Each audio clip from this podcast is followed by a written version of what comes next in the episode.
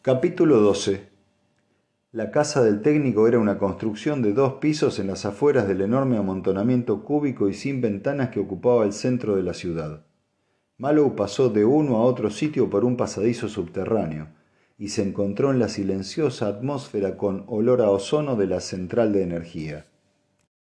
Durante quince minutos siguió a su guía y no dijo nada.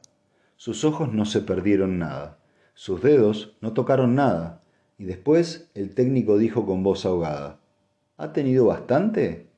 No podría confiar en mis subordinados en este caso. ¿Lo hace alguna vez? preguntó irónicamente Mallow. He tenido bastante. Volvieron al despacho y Mallow preguntó pensativamente, ¿Y todos estos generadores están en sus manos? Todos, dijo el técnico con más de un poco de complacencia. ¿Y los mantiene en funcionamiento y, buen estado? En efecto. ¿Y si se estropean? El técnico meneó la cabeza con indignación. No se estropean, nunca se estropean. Fueron construidos para toda la eternidad. La eternidad es mucho tiempo. Suponga que no es científico suponer casos absurdos.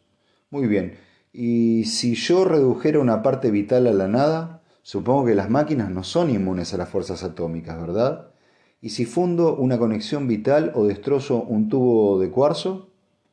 Bueno, entonces, gritó el técnico furiosamente, le mataríamos. Sí, lo sé, repuso Malo gritando también. Pero, ¿y el generador? ¿Podríamos repararlo? Señor, dijo el técnico furioso, ha tenido lo que solicitaba, ha sido un intercambio justo, ahora váyase, no le debo nada más.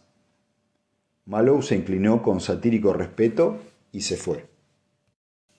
Dos días después se hallaba de nuevo en la base donde la estrella lejana esperaba para volver con él a términos. Y dos días después el escudo del técnico se quedó sin energía y a pesar de su asombro y sus maldiciones nunca volvió a brillar.